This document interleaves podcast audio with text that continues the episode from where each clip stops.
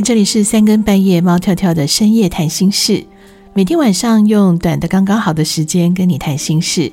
我是从耳朵跳进你心里的 Kate。嗯，深夜谈心事是三更半夜猫跳跳的第六季节目。三更半夜猫跳跳现在已经跳了两年了。从马祖小岛跳回台湾，从北台湾跳到南台湾，从用耳麦加上 iPhone 录音，到有了稍微专业一点点的录音设备，还有编辑软体，然后从个人好玩的自媒体跳回了传统媒体，在电台有了节目。呃，这两年的时间，其实这样跳来跳去啊，尤其是在不同的岛屿和城市跳。那不少人就很好奇说：“诶，Kate，你是不是一个很爱冒险，然后不甘于平淡的人？你想要在不同的城市间体验生活吗？”嗯，尤其很多人对于从事媒体工作的人啊，都会觉得：“诶，你们的生活这么光鲜亮丽，然后好多很精彩有趣的事情，你们的生活还有个性应该是呃不甘于平淡吧？”呃，其实恰恰相反哦。从事呃什么工作，其实那是自然而然的，因为就所学所长，就是呃就把我们推到这条路上嘛，好像也没有什么理由去拒绝这些枝芽发展的机会这样子。那至于为什么会到处漂泊，嗯，老实说，很这世界上很少有人喜欢这样的啦。但是命运就这样啦，哎，这故事有点长。好，总而言之呢，漂泊是为了寻找停下来的地方。嗯，应该这么说吧。在我所认识的媒体界前辈里面啊，也很多人是在退休之后，不仅仅是甘于平凡哦，而且乐在平淡，回归山林啊，过着简朴生活的大有人在，而且依旧在平淡平凡的生活里，呃，发挥过去的创意工作的这些经验。让生活呢有一些小小的独特的幸福感，在平淡的生活里，还是要创造不平凡。嗯，三更半夜猫跳跳第六季节目呢，Kate 主题是谈情说爱。呃，这是因为呃，感情是人际关系中最复杂的一种，也是最容易牵动情绪和影响人生的一种关系。那呃，我是觉得，如果能够从这里面找到一种能量。或许人生很多的课题也都解决了，也或许最好的状态会让你发现，其实不是两个人的幸福，而是一个人。无论如何啦，什么是身心自在的状态，唯有你自己知道。好，Kate 在过去好几集的节目里啊，常常提醒，千万不要用一瞬间去决定结局，然后再用一辈子去后悔。这个当然除了呃，可能我自己或是我身边的朋友的亲身体验，知道这样子的遗憾会是什么样的，也来自曾经看过的一段话。呃，张爱玲在《一别一辈子》的文章里有几段哦说的，我觉得很触动人心。呃，文章里是这样说的：有些人是有很多机会相见的，却总找机借口推脱，想见的时候已经没有机会了。有些事是有机会做的，却一天一天推迟；想做的时候，却发现没机会了。有些爱给了你很多机会，却不在意、不在乎；想重视的时候，已经没机会爱了。人生有时候总是很讽刺，一转身可能就是一世。说好永远的，不知怎么就散了。最后自己想来想去。竟然也搞不清当初是什么原因分开彼此的，然后你忽然醒悟，感情原来是这么脆弱的，经得起风雨，却经不起平凡。本来风雨同舟，天晴便各自散了。也许只是赌气，也许只是因为小小的事，幻想着和好的甜蜜或重逢时的拥抱。那个时候会是边流泪边捶打对方，还傻笑着，该是多美的画面。没想到的是，一别竟是一辈子了。于是各有各的生活，各自爱着别的人。曾经相爱，现在已互不相干。即使在同一个城市，也不曾再相逢。某一天，某一刻，走在同一条路上，也看不见对方。也许你很幸福，因为找到另一个适合自己的人；也许你不幸福，因为可能你这一生就只有那个人真正用心在你身上。我们都知道，浓烈的爱情很迷人，但是不可能天天如此。也因为这样，世界上有多少感情始于浓情，终于平淡？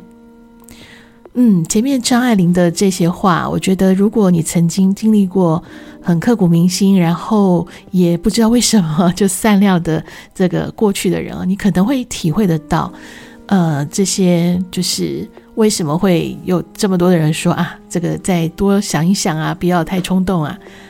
嗯，在一成不变的日子里呢，生活中确实有很多的琐事啊，还有问题会被无限的放大了。可能你也听说过啊，小到挤牙膏的方法、折衣服的习惯、吃饭怎么吃，都可能会变成两个人吵起来的一个起点。但是，难道一定要用轰轰烈烈的爱才能证明彼此还爱着吗？细水长流，并肩静静坐着都不要说话，可以吗？什么才是爱情最忠实的模样呢？如果你是科学派、理性派的人，用科学来谈爱情的样貌，你可能就懂。但是，我想更想要跟爱情脑的人来说说下面这些话了。呃，根据《Time》杂志的报道，各项科学研究证明呢，拥有幸福关系的秘诀其实很简单，不是那个“我爱你，你爱我”而已。它其实就是一种同理心、积极性，还有强烈的情感连结。其实这三件事情不是只有在爱情的关系里，在你平常对待人、其他人一样，同样要要用同理心跟积极，还有呃一些情感上面的互动，所以我才会说，爱情的关系其实也就是一般的人际关系。如果你能够把呃两个人的世界处理得好，相信你也是在朋友当中很受人喜爱的。那。这三个元素你掌握好的话，它是可以让我们走向幸福的。同理心、积极性，嗯，这个不难懂。但是什么是强烈的情感连接呢？诶，刚才不是前面说爱的平淡吗？怎么还要强烈呢？好，根据临床心理学家 Sue Johnson 说啊，他说每个人呢都是不同的个体，所以无论你们多相爱，在每个情侣和夫妻之间，一定会有不同的地方。那真正会伤害彼此关系的，不是这些不同，而是当这些不同的呃东西发生的时候，双方是如何被情绪给控制的。因为情绪产生了互相折磨彼此的一些行为还有反应。那如果这时候没有适时的给予对方回应，然后建立两个人情感的连结，那心里面就会空空的，就会因为缺乏安全感而感到痛苦，不知所措。简单来说呢，就是当问题发生的时候，这个是正常的，千万不要害怕。就是我一直提到的，呃，在感情上的这个勇气啊。那是否视而不见，这个其实才比较重要。因为有一些人呢，以为说哦，我就呃，就是忍一忍过了就好了，或者认为这是一种尊重。其实这很可惜，因为你错失了可以让彼此了解的机会。嗯，Kate 前一阵子在杂志上看到一句话，我觉得还蛮有意思的。他说：“一起衰过才能走更久。” 天哪，一起衰耶，这样不是很惨吗？而且有的时候会觉得都是你害我的，害我生活变成这样。嗯，我能不能正常平凡一点呢？诶，不过真的很多人会觉得很奇怪哦，就是我们可以一起携手，一起面对风雨考验，可是好像。很多人是在平凡的感情状态中，呃，才产生问题耶，就觉得嗯，好无聊哦，然后就开始看一些鸡毛蒜皮的事情，到底是怎么了？为什么会好像很向往轰轰烈烈的爱，却是不太甘于平淡的生活呢？呃，如果你是对平凡平凡这两个字的认知啊，就是什么柴米油盐酱醋茶。哎，那还真的是无聊了一点啊。那一无聊呢，就会觉得嗯，外面比较好玩。那这时候你是要一个人出去玩，还是两个人一起出去玩？哎，这个走向就不太一样了。嗯，我们常常说要甘于平凡，我觉得“甘”这个字哦，有一点点嗯，好吧，接受吧。终于甘愿的那种感觉，就是好像不去对抗的那种认命的感觉。其实我可能，我觉得可能乐于平凡，享受平淡是更美好的心情。在平凡和平淡的生活里，享受这样的快乐。如果有人陪着，天地之大，唯有我俩相伴，不用言语，心意相通，这样的岁月静好，就是幸福的模样吧。这样的幸福模样遥不可及吗？嗯，其实看看我们身边的长辈，或者是我们父母的相处，或许就能看见爱的典范哦。在节目的最后呢，Kate 想要一起来听一听 Jazz 的创作曲《Like My Father》。呃，要先介绍 Jazz 是我很喜欢、很佩服的歌手，他是美国偶像第十四届总决赛的第三名。